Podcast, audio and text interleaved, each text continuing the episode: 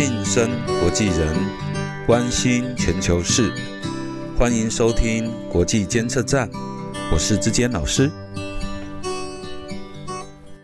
各位听众朋友，大家好，欢迎再次收听国际监测站，我是志坚老师。今天很高兴，我们让幕后的工作伙伴走到台前来，代替大家发问。现在我先请他跟大家问好。Hello，大家好，我是七七，然后很高兴第一次来到志坚老师的 Podcast 的录音，请大家多多指教。好，琪琪你好，好欢迎你。那么今天你想要替听众朋友带来什么样的问题呢？我有一个问题已经疑惑很久了，就是这个世界好像一直都在运转着，但是我不知道的是它会不会其实是有一个标准的方式在运作呢？嗯，我想你说的有可以分几个层面来说了哈。所谓的这个世界一直都在运转着，当然只有自然界的规律啊。那自然界的规律是古人最早就能够体会到啊，整个宇宙充满了秩序。那最早的宗教信仰也源自于此啊，因为我们体会到整个宇宙的秩序，我们也仰赖这个秩序而活啊。所谓的四时行焉啊，万物化焉啊，这个四季更迭，然后万物化育。如果没有这样的秩序，我们人就不存在啊。所以对于这个大自然秩序，我们要敬畏，要尊敬。到今天，从今天人类的角度来说，我们必须要保护。那这个秩序是我们行事的其中的一个标准。但我想你要问的应该不是这个层面吧？嗯，我比较想要问的是关于生活中以及人际关系中的，因为我们的生活中会充斥着很多不一样的声音跟立场，那我们要怎么能够从这些不一样的立场之中找到自己的立身之处呢？嗯，我想确实了哈，今天的年轻人处在一个尴尬的环境，就是你们的周遭呢，因为所谓的多元媒体的兴起、自媒体的兴起，哦，你们的生活周遭充满了各式各样的言论啊，美其名叫做多元啊，就是声音的多元啊，这种观点的多元。可是其实你会发现，很多这一类的声音呢，其实是把自己的立场要强加给别人啊。我们其实观点跟立场是不一样的。我们在任何一件事上可能会必须表达我们自己的观点，可是观点是会讲清楚自己是基于什么样的事实啊，或观测到什么样的有根据的哈可验证的事实，建立什么样的假设，然后做了什么样的推论，最后形成什么样的结论啊。所以因为这样的结论而愿意采取这样的立场。这个过程如果讲得越清楚，那么别人就不仅仅只会接收到立场，也会接收到这个立场形成的理由、根据啊、假设以及或者是他所表达的事实。那但是呢，你会看到很多在这个言论上面，今天我们周遭比较多冲刺的就是把这些事实跟假设混淆了啊，可能是因为先假设了某种状态，然后把这种状态当事实来推演。他的目的不是为了讨论观点，他的目的可能是希望你接受他的立场，或者是反对别人的立场。这个从言论的角度来说，它不是一种自由，反而是一种暴力。那如果年轻人从小就是都是听这种言论的话，可能他不会学到，不知道该如何具备一个能够正确思考，所谓的有独立判断能力的这种思考啊，而反而比较多就是在不同的立场之间做选择，那就会你就会发现，就像我们生活周遭现在，特别是政治极端化之后，你会看到同一个人或同一件事，在某些人的观点当中，就是像神一样的存在，就是大好的事；然后在另外一边来说，可能就是一个很像鬼一样的恐怖的存在或恐怖的事。然后他居然是同一个人、同一个事件，在我们的周遭，却有那么极端的立场，同时这样的言论那么多的充斥在我们周遭。我想这是你会感觉疑惑的一个最主要的原因吧。那什么是独立思考呢？嗯，独立思考这个词啊，确实有时候不容易一下子去掌握哈。可是其实就是，我举个例子来说哈，譬如说以前我们在读书的时候，常会听到所谓的“物竞天择，适者生存”，然后我们都会说这个叫演化论。那我记得我的老师在教我的时候提到了这个例子，这个何旭黎他们在发展所谓的演化论 （evolution） 这个字啊，啊，其实是演化的意思。演化论的这个理论的核心呢，他说的是什么？他说的就是“物竞天择，适者生存”，就是为了适应环境的变化，物种呢最能适应的，它就能够获得最大的生存的机会。但是演化并不代表进步。演化在原来的这个理论建构里面，它代表的就是一种适应环境的能力而已。但是其实严复在翻译演化论的时候，却把它翻译翻成了进化论啊。那这个进化这个词，就是把严复自己当时的心境，把它加以放入啊。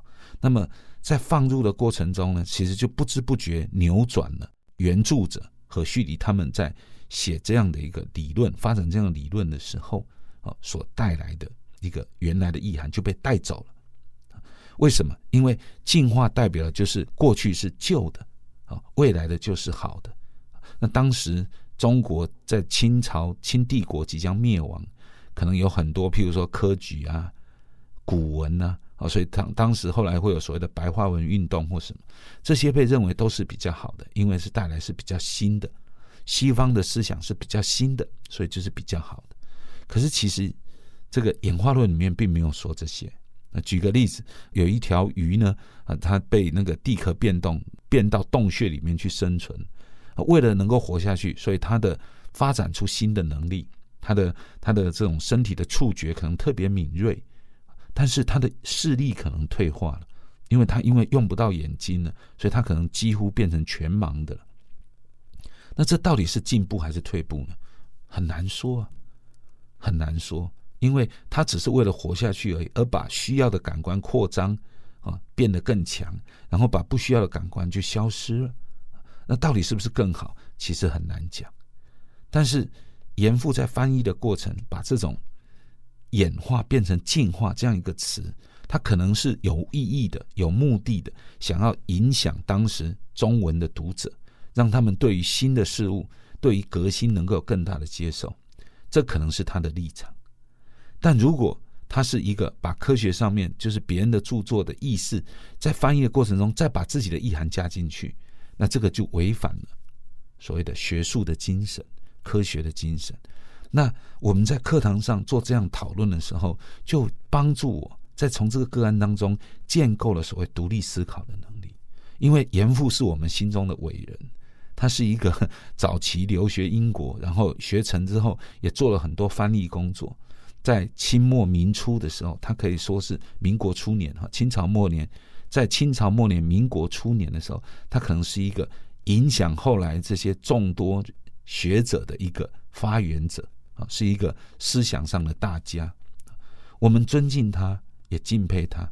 可是，其实在这里面，我们也同样找到了他可能在。这种学术精神上面不够严谨，或者另有目的的一种做法，把这个说明出来，这个过程就是一个独立思考的训练。这很像亚里士多德对他的老师柏拉图，他说：“无爱无师，无更爱真理。”我尊敬我的老师，用一种超越我的老师，用一种指出我老师言论上面错误的地方，用这样的方式。所以学术界并不是大家都是来说好话。都是因为啊，大家官官相护，大家都是好朋友，反而是能够抛开所有的成见，抛开所有预设的立场，大家针对事实，针对可能发展的趋向，针对事实建构的假设啊，针对这个假设可能演化出来的啊可以验证的结果，来加以客观的讨论，独立的思考，其实就是在这个过程中慢慢训练出来的。嗯。那如何确认我看到一件事情的全貌呢？那你怎么知道你自己知道就是事情的全貌呢？这个问题很好啊。其实科学是一个态度，科学并不等于某种技术，科学是一种追寻真理的态度。所以你刚刚说我怎么知道我知道是对的呢？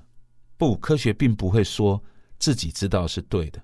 而是他会说：“我比过去知道的更深入一点，我比已经知道的更进一步了。”所以很多人以为科学讲的是真理，其实我常用另外一句话说：“科学说的是到目前为止没有错的，或者到目前为止没有找到错误的这样的假设。”甚至像 The Web of Belief 这一个哲学家他说，科学其实就是一个建构信念的网络啊。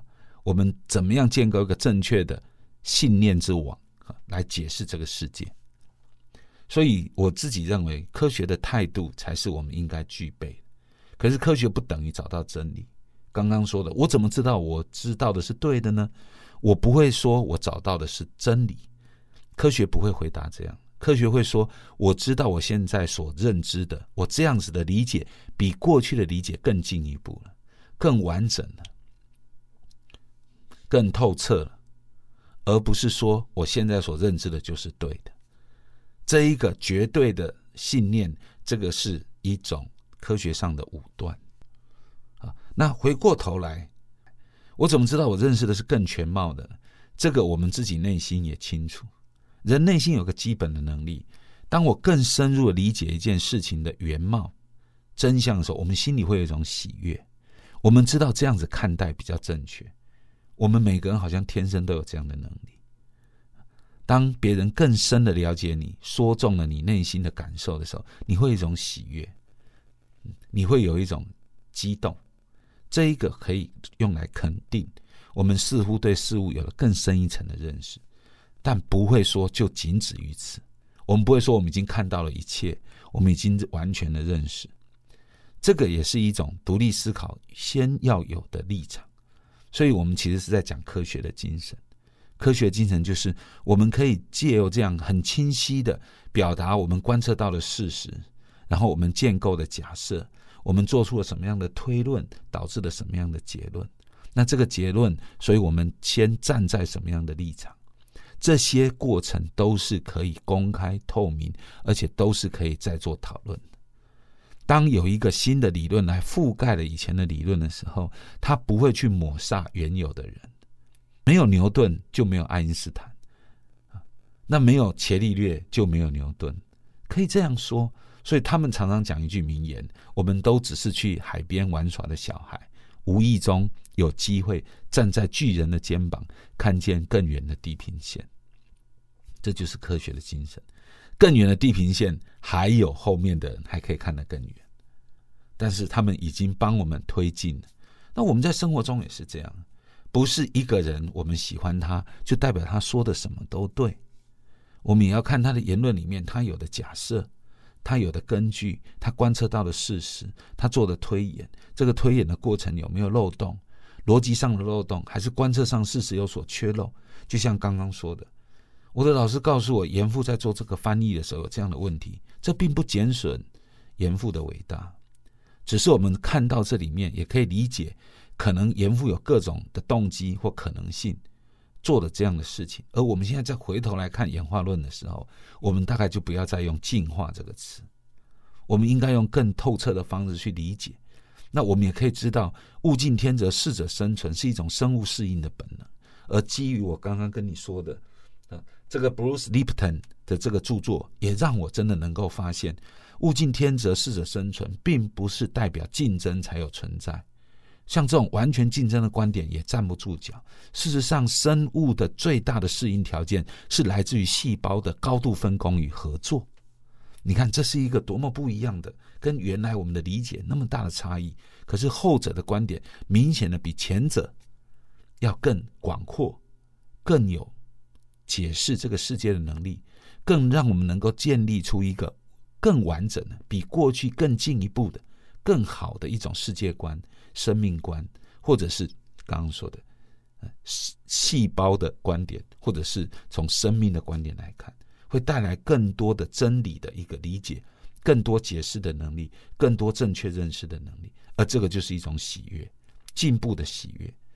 所以有时候我常常会鼓励同学，在大学读书的时候，不要只看网站上的资料，不是说网站上的资料不好。可是，毕竟它缺乏这种严谨的论述的过程。我们应该多练习读论文。从论文里面，你会看到不同的立场形成的原因、形成的过程，以及他们自我反省推论的过程。而且，甚至你会看到相互不同的立场在这里面相互的辩论。这个辩论是一种对于学术真理的热爱，而且抛开了既有的立场。呃，你是副教授，我是教授，呃，你是什么助理教授？不要管这些啊！你是什么人？你是什么政党？你是什么肤色？你是什么种族？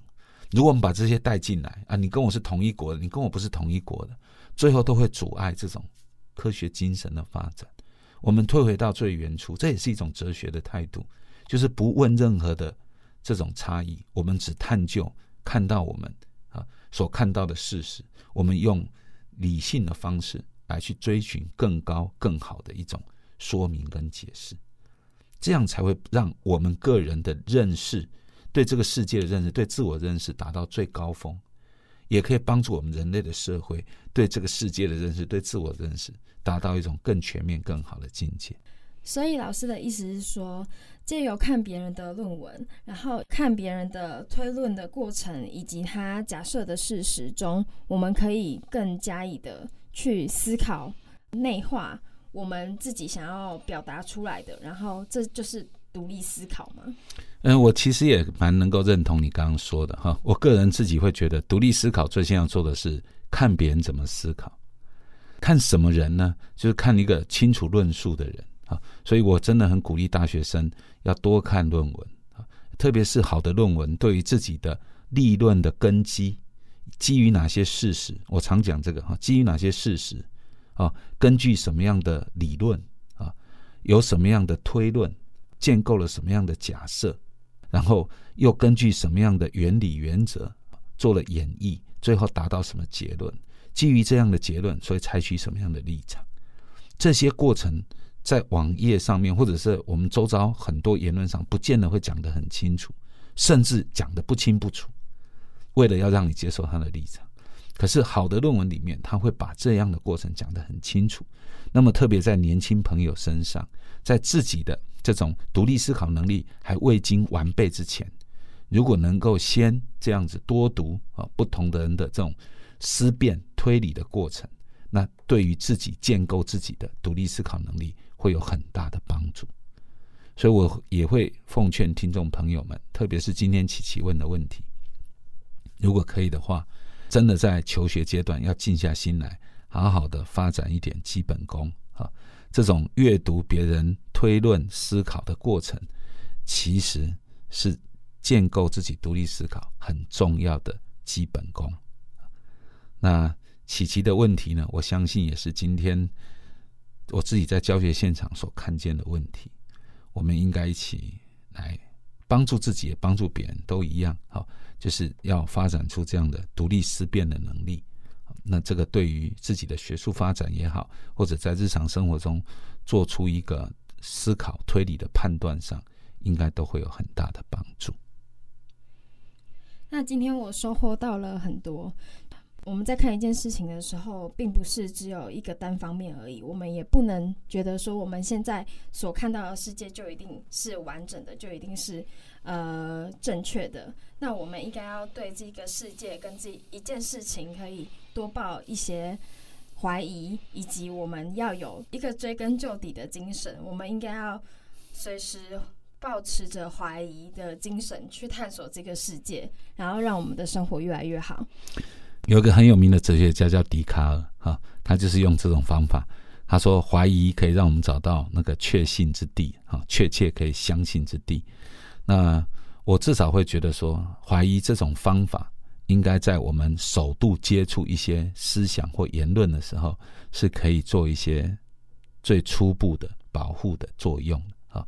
那但是各位听众朋友要记得，怀疑是为了找到。比较可以相信的地方，哈，最后不是停留在怀疑之上，就是啊，我们还是对这个大自然、对人与人之间的善意怀抱着充分的信心啊。这一部分的主题我们可以下次再说。不过谢谢琪琪今天提的很好的问题，也希望我们今天这样的师生的对答，对您啊，对您周遭的人啊，对听众朋友们是有所帮助的。如果您有任何的意见，也可以回馈给我们。那七七我们就跟听众朋友们说下次见哦。好大家我们下次见。下次见。谢谢您的收听。谢谢。